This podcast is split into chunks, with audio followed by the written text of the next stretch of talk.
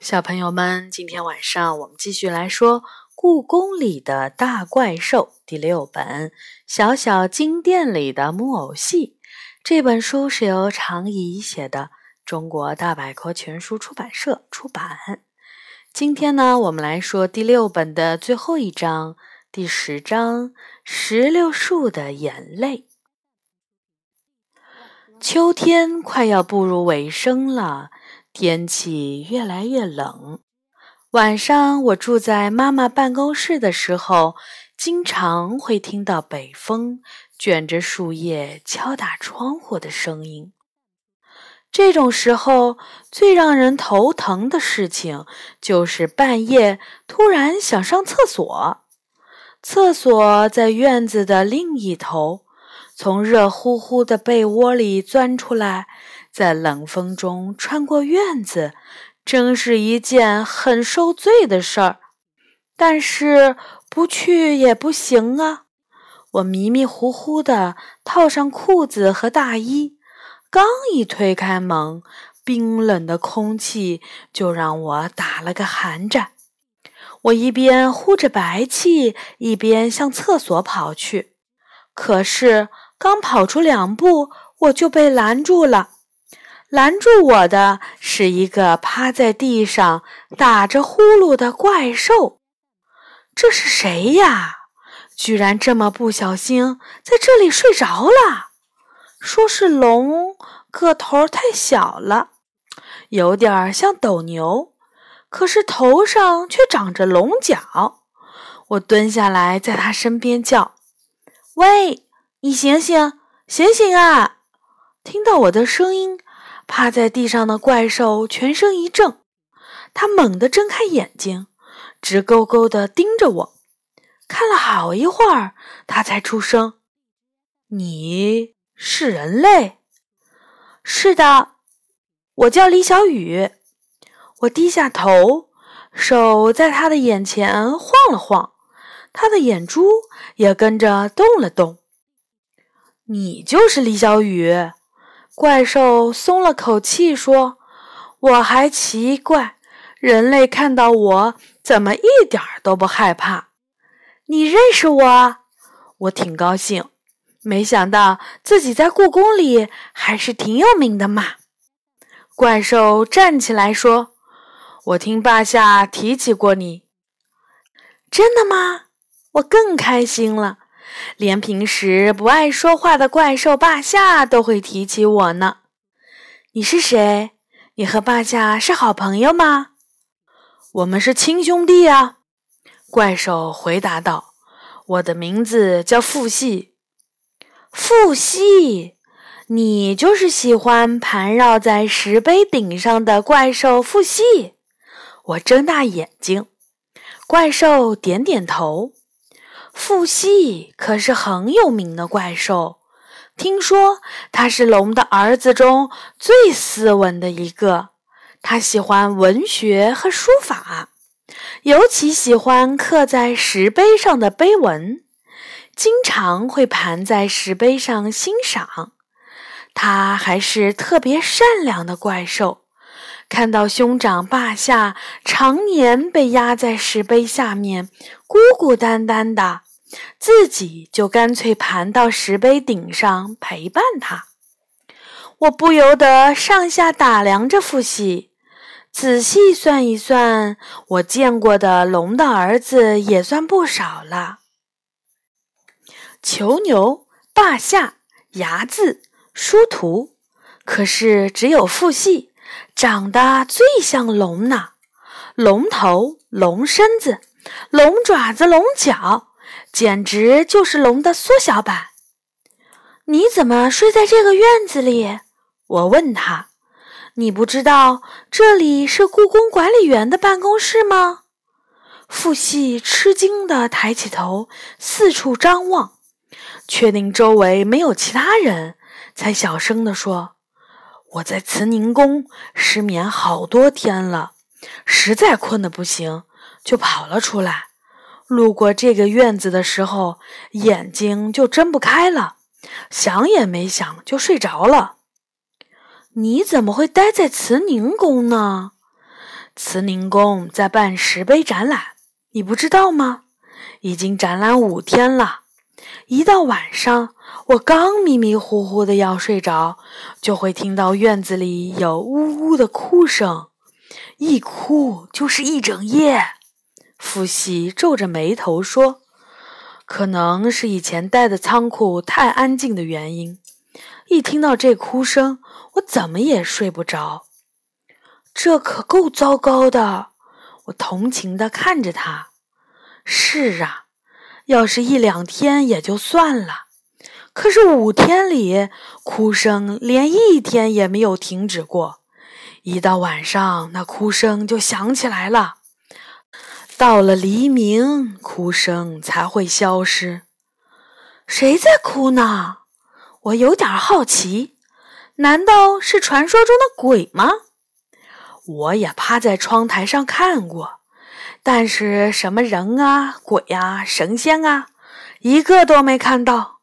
傅系说：“慈宁宫的院子里连个鬼影都没有，但是那哭声却不停。”这下我的好奇心被勾起来了，不是人，也不是鬼，那是什么在哭呢？你带我去看看吧。我也顾不上冷了，这么有意思的事情，怎么能不去看看？你胆子可真大！傅西吃惊地看着我。原本以为你个小女孩听到这种事情一定会吓得发抖呢。是啊，我也有些吃惊了。从什么时候开始，我的胆子变得这么大了呢？什么怪兽啊、鬼呀、妖怪呀、乌鸦呀，以前害怕的那些东西，现在好像渐渐的都不怕了。是从什么时候开始的呢？我皱着眉头仔细想了想，用手习惯地摸了摸胸前的动光宝石耳环。对啦，好像就是从捡到它开始的。以前胆小的我，在和怪兽动物们的交往中，慢慢就变成了一个天不怕地不怕的女孩了。傅系带着我穿过寂静的宫院，来到了慈宁宫花园。冷飕飕的风吹过树梢，风停了，就听见低沉的“呜呜”的哭声，那声音很奇怪。不像是人发出来的，有些冰冷的感觉。我绷紧了全身的神经，聆听着，不由自主地朝发出声音的地方走去。傅系说的一点儿也没错，空旷的慈宁宫花园里没有人，没有神仙，没有怪兽，也没有鬼。那声音到底是从哪里发出来的呢？呜呜，哭声单调而绵长，弄得人听得都不由得悲伤起来。哎呀，到底是谁呢？哭得那么伤心。我绕着花园跑了一大圈儿，连个动物的影子也没有。尽管如此，呜呜的哭声还是钻进我的耳朵。奇怪，我自言自语。我站在老石榴树旁，这里的声音最大，仿佛是从树里传出来的。只有声音，什么也看不见。到底是谁在哭啊？我大声地问。就在这时，从树里，确实是从老石榴树里发出了一个声音。是我呀，我是石榴树呀。那声音怪怪的，很沙哑。我吓了一跳，往后退了好几步。怪兽复细听到了，也跑到了我身边。石榴树，你是树精吗？我小声的问了一句。我就是石榴树啊。不过，你们也可以叫我树精。那个声音回答。我把耳朵贴到树干上，没错，声音真的是从里面传出来的。你在哪儿？当然就在树里面。说起来，我从很小的时候就认识这棵老石榴树了。故宫里的园丁叔叔告诉过我，这棵树已经有两百多岁了，但每年的夏天，它仍然会开出满树的石榴花。到了秋天，这些火红的石榴花就会变成又大又圆、甘甜多汁的石榴。故宫里的孩子，谁没有偷吃过这棵树上的石榴呢？我看着石榴树，已经临近冬天，树上只悬着几片孤零零的树叶，变得光秃秃的了。石榴树，你为什么哭呢？你都这么大岁数了，怎么还哭哭啼啼的？我现在都不哭了呢，因为我要离开这里了。石榴树回答：“离开？”我吃了一惊。对呀，在故宫里生活了两百多年，马上就要离开了，怎么能不伤心呢？说着，石榴树又呜呜地哭了起来。不会的，你怎么能离开故宫呢？你是古树，是被重点保护的。我安慰他。我亲耳听到的。几天后，他们就要把我移出故宫，移到很远很远的地方。移到哪儿？好像叫什么南沙河的地方，石榴树哭得更大声了。嗯，我长这么大还没离开过故宫，而且我们石榴树怎么能被移到河里呢？那还不被淹死吗？不对，不对，南沙河不是一条河，是一个地名儿。我赶紧说：“那里会建故宫北院区。”这件事儿早就在故宫里传开了。听说那里原来是有一个数百年历史的琉璃瓦窑厂，专门为宫廷烧制琉璃瓦的。你知道那里吗？它离故宫有多远？石榴树慌慌张张地问。坐车需要一个小时，我老实回答。这下可好，石榴树又开始哭了。我才不要去什么北院区，我就喜欢这里。你们知道故宫里有多少瓷器、书画、首饰、工艺品是照着我的样子做的吗？我是多子多孙、家庭兴旺的象征，我的果实甚至会被皇帝当成吉祥物赐给大臣们。现在人们居然要将我移走！嗯嗯，石榴树真的会被移出故宫吗？园丁们到底为什么要这么做呢？我怎么也想不明白。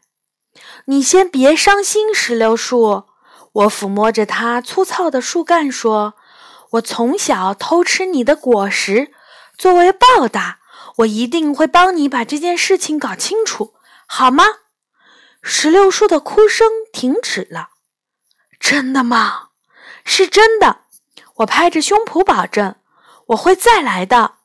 不知不觉，天已经蒙蒙亮了。我抱歉地对父系说：“不好意思，又让你一夜没睡好。不过我一定会尽快把事情弄清楚，让你可以安安稳稳地在慈宁宫睡个好觉。”怪兽父系伸了个懒腰，毫不在意地说：“如果早去找小雨就好了，没准儿我早就能睡个好觉了。”我挥手和他告别。第二天下午上课的时候，我困得睡着了，口水都流到了书本上。因为这个，我被老师严肃地批评了一顿。我只是一夜没睡好，就这样没精神。故宫里正在展出的父系和花园里伤心的石榴树，此刻他们应该都是一副无精打采的样子吧？一放学，我就背着书包跑到了南三所，那里有故宫最大的花房，里面工作的园丁们一定知道老石榴树的事。去花房的路上，我迎面碰到了不少施工人员。他们有的抬着拆下来的玻璃，有的抬着砖头。这难道是……我快跑了几步，一进南三所的院子，我就傻眼了。花房已经被拆掉了，露出了红色的院墙。原来宽敞又明亮的阳光房，一夜之间消失得无影无踪。我拦住了一位正在搬花盆的工作人员，问：“叔叔。”这里要拆掉了吗？工作人员点点头说：“是啊，故宫里所有的花房都要拆掉了。那故宫里的花草们怎么办呀？”我拉住他：“我们会在北院区重新建新的花房。”那个工作人员微笑了一下说：“那边更宽敞，条件也更好，不像这里。”游客这么多，连温度都比其他地方高。